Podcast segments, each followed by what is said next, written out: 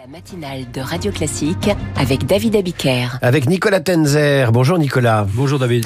La guerre continue en Syrie depuis 2011. Par ailleurs, des vidéos récentes ont montré que la Russie recrutait des, des Syriens fuyant la misère au prix d'un passeport russe, de quelques cigarettes, d'un téléphone. Vous nous expliquez ce matin dans l'écho du monde que nous aurions tort d'oublier le conflit en Syrie. En effet, cette guerre a commencé le 15 mars 2011, il y a bientôt 13 ans, lorsque les manifestations pour la liberté et la justice ont été réprimées avec une violence inouïe par le régime de Bachar el-Assad. Elle a causé la mort, selon les chiffres officiels, de 500 000 personnes, essentiellement des civils, plus, en fait, sans doute un million, de par ses conséquences, selon le professeur Raphaël Pitti, médecin urgentiste. Elle a causé l'exode de 6 millions de personnes à l'extérieur et de 6 millions de déplacés internes. Ses victimes sont très majoritairement le fait du régime et de ses alliés russes et iraniens. Plus de 100 000 personnes ont été assassinées dans les prisons d'Assad après des tortures d'une barbarie absolue. Rappelons d'ailleurs que le criminel SS Aloïs Brunet, responsable de la mort de plus d'une centaine de milliers de juifs, avait aidé le père de Bachar, Hafez, à bâtir l'appareil de répression.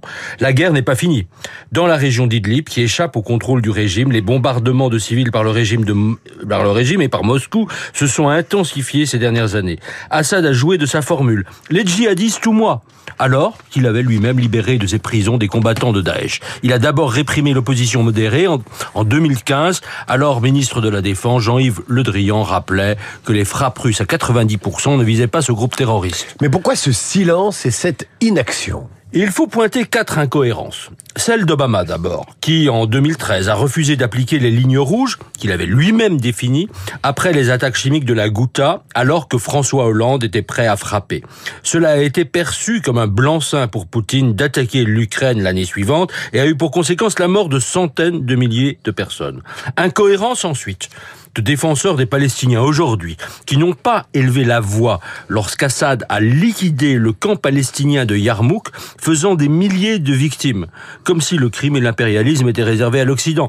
Or, tant l'autorité palestinienne que le Hamas ont signé malgré tout des accords avec Damas.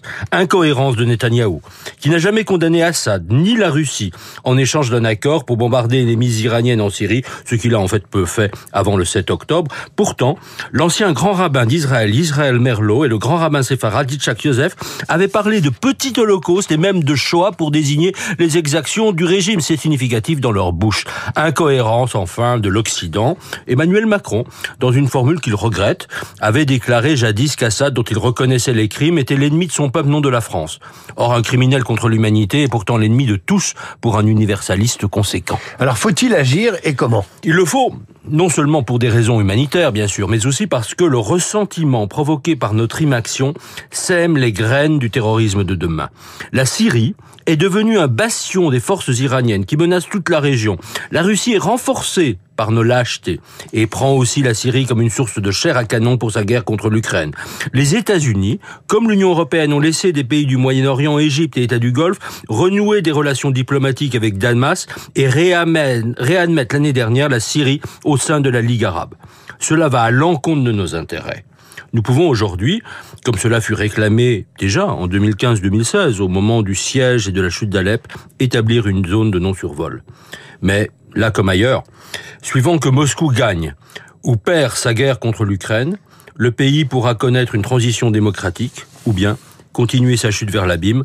Ne pensons pas en sortir indemne. Merci Nicolas. À demain pour l'écho du monde. À suivre, nous vous le disions hier, Neuralink, l'entreprise d'Elon Musk, veut implanter des puces électroniques dans les cerveaux humains pour soigner certaines maladies.